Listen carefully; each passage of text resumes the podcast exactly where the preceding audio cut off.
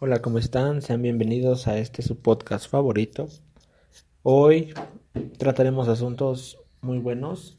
Hoy reviviremos o veremos las 10 leyendas del automovilismo que han regresado, algunos como coches eléctricos, otros en sus mejores versiones y muy mejorados, algunos no muy buenos, digo yo, pero empezamos.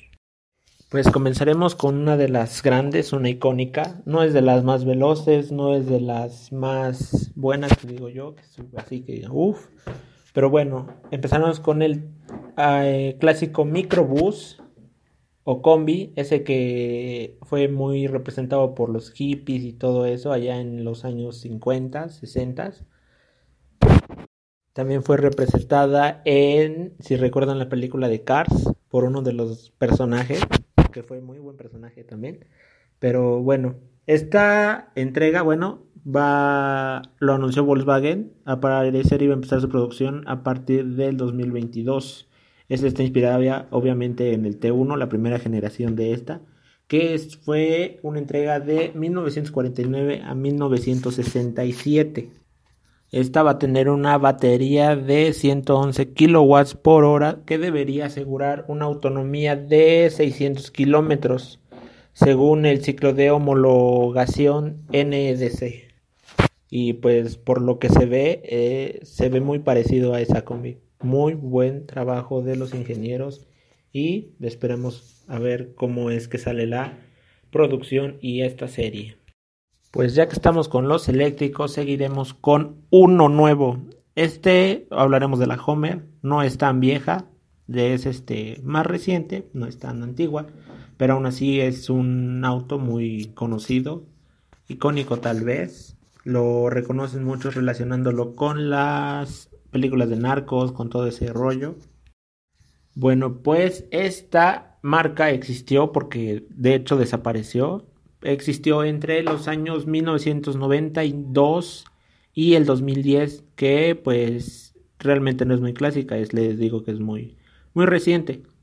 Pero experimentó un regreso en el 2022 por parte de General Motors en forma de coche eléctrico, como les digo, lo anunciaron en eléctrico. Estos dos coches, les digo, bueno, esta marca había desaparecido porque tenía un alto consumo de combustibles. Era altísimo, exuberante el consumo. Y también los materiales no eran muy buenos, no tenían muy buena tecnología, muy buen equipamiento en esos tiempos. Solamente era una camioneta muy grande, estorbosa diría yo, que pues sí, solamente eso. Pero pues bueno, ahora la anunciaron y al parecer llegará en el 2021 este año o a lo mejor para los siguientes años porque no se ve un buen avance por General Motors. Esta está eh, inspirada en el diseño de los antiguos H2 y H3, los más populares. Esta estará propulsada por tres motores eléctricos, por el tamaño de la camioneta, sí, creo que es, es muy necesario, y una potencia combinada de unos 746 kilowatts. Aunque aún no se anuncia la capacidad de almacenamiento de batería, podríamos decir que esta tendría una autonomía de 350 millas o más de 560 kilómetros. Y bueno, continuaremos. Ahora vamos con un... Este sí es un icono, la verdad, todos lo conocen y el que no, no entiendo cómo no. Es el famosísimo Toyota Supra. Este es muy conocido por las películas de Rápidos y Furiosos, en especial salió en la primera, un tonito naranja con unas franjitas bonitas, la verdad. Pero esta película solamente es un Ah, digamos que un este solamente es un poco de su fama que fue ganando. Por ejemplo, este es un legado de Toyota, es un legado deportivo de Toyota que empezó en el 67. Después nació el Supra Celica de 1971, que fue una variante con un motor, un motor muy bueno. Y de ahí su última generación a la venta, la más recordada, la más famosa, que fue la de 1993 al 2002. De ahí fue la última que salió en ese entonces y lleva 17 años descontinuado y salió el nuevo prototipo o el nuevo Toyota Supra en el 2019 a mediados. Este auto salió gracias a una unión entre Toyota y BMW. Este auto, el Toyota Supra, cuenta con un motor de 6 cilindros turbo a gasolina. Tiene una potencia de 340 caballos de fuerza y 6500 revoluciones por minuto. Tiene una caja de velocidades automática de 8 velocidades una aceleración de 0 a 100 km por hora en 4.3 segundos, limitado electrónicamente a 250 km por hora. Y por lo que vemos, las especificaciones es un muy, muy buen auto. Ese 0 a 100 es muy bueno, la verdad, para su segmento. Y sí, es una manera muy buena de regresar del Toyota. Y por último tenemos al Nissan GTR. Bueno, para este auto tendríamos que hacer un podcast especial, un episodio especial, porque tiene una muy buena historia, muy buena evolución de todas sus variantes, que son 10, 11 variantes, que viene con una muy buena historia. Y pues nada, este... solamente hablaremos de las últimas dos generaciones, la generación R34 y R35. Y pues y pues empezamos con el R34 que pues salió en el 99. Para la historia de Nissan GTR es la superación de la clave del éxito. El R32 era una obra de arte automotriz. El R33 casi igualaba la perfección de su predecesor. Y pues nada, el R34 es la décima generación. Un deportivo emblemático, la verdad. El diseño corrió a cuenta de Koso Watanabe que diseñó el R33 el motor realmente no fue alterado, presentaba el mismo propulso biturbo 2.6 litros de 6 cilindros en línea, asociado a la total. Y pues bueno, para el lanzamiento del R34 lanzaron 6 versiones. La versión GTR, el GTR BSP, el GTR M-Stick y el GTR M-Stick Todas ellas compartían un motor a excepción de las versiones NUR, quienes equipaban un motor de carrera N1 preparado por Nismo, y este ofrecía en que equipaba turbocompresores actualizados con unidades más grandes y turbinas de cerámica en lugar de acero. También su cigüeñal era modificado. Y pues bueno, la potencia llegaba a los 450 caballos por hora en las versiones Stick, presentando componentes aerodinámicos adicionales. Y bueno, las versiones M Stick disponían de de control para un mejor manejo y asientos de cuero con calefacción. En materia de interiores y todo eso, el R34 tuvo un gran paso para mejorar su calidad. Por ejemplo, ya, ya equipaban pantallas multifunción LCD de 5.8 pulgadas, mostraban información de, directa del motor, las características de los turbocompresores, el aceite, temperatura y todos esos que pues ya los entonces era un, un avance evolucionario. Y bueno, para esta versión, aunque sí les dije venía equipado, pero no presentaba aire acondicionado, equipo de sonido, limpia parabrisas trasero y alfombras en el maletero.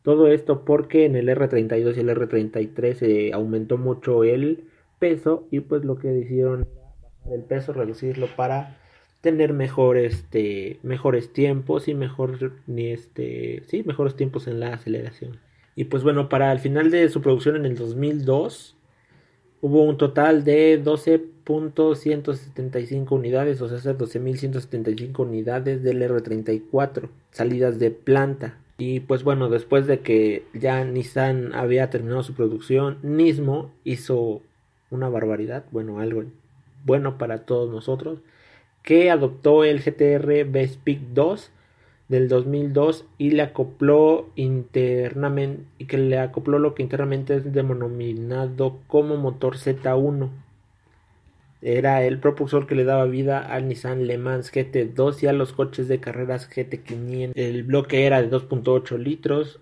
producía una energía de 500 caballos de fuerza suficiente para hacer de 0 a 100 en 3.8 segundos y su velocidad máxima era de 320 km por hora esto fue de Nismo, por lo que pues al final solamente 19 ejemplares de Nissan GTR Z Tune fueron construidos, aunque dos eran prototipos, pero pues sí. Y pues bueno, para terminar, un apodo Godzilla que ha reimplantado y se ha convertido en todo un icono entre los fans pues, de este modelo. ¿Quién no? Y pues para último, y pues sí, para último y para el que estaban esperando.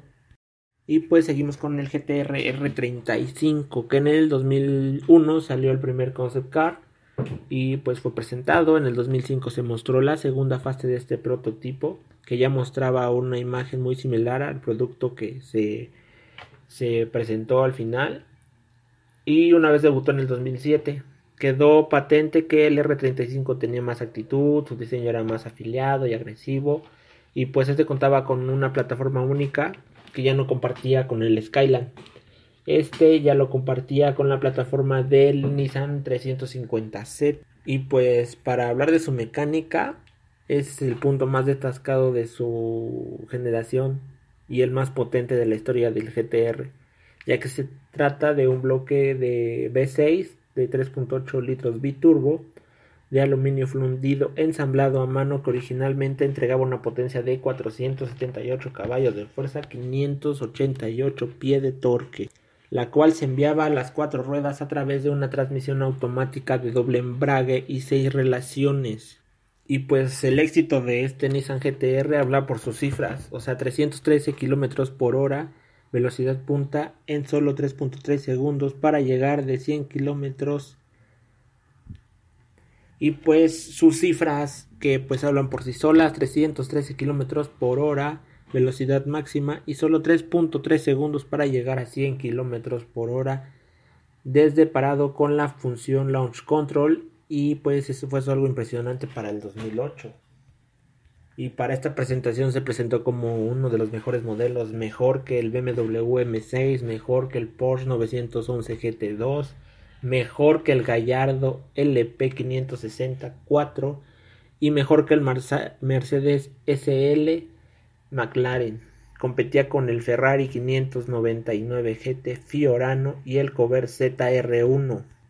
Pero no solamente con su rendimiento, ya que pues, Nissan aseguró que rodaba más de 5.000 kilómetros de pruebas de Nürburgring, consiguiendo un tiempo de vuelta de 7 minutos con 29 segundos en el famoso trazado Teu.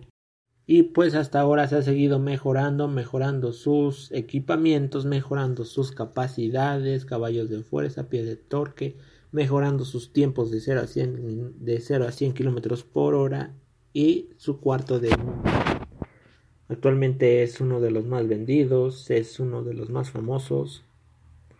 Y pues nada, eso y bueno, solamente hablamos de unos cuantos, cuatro en total, unos eléctricos, los demás son los muy famosos, pero como les digo, para hablar de todos en específico tenemos que hacer un episodio especial para cada uno, ya que cada uno guarda una gran historia. Y pues faltaron varios, a lo mejor se hacen más episodios sobre esto. Y pues nada, como dato final, un dato curioso o algo impactante para muchos, es están pensando o están considerando sacar de producción al Hellcat, a ese famosísimo Dodge Hellcat. Que pues esperemos que no, sigan sacando diferentes variantes, sigan mejorándolo. Pero pues nada, eso sería todo por hoy.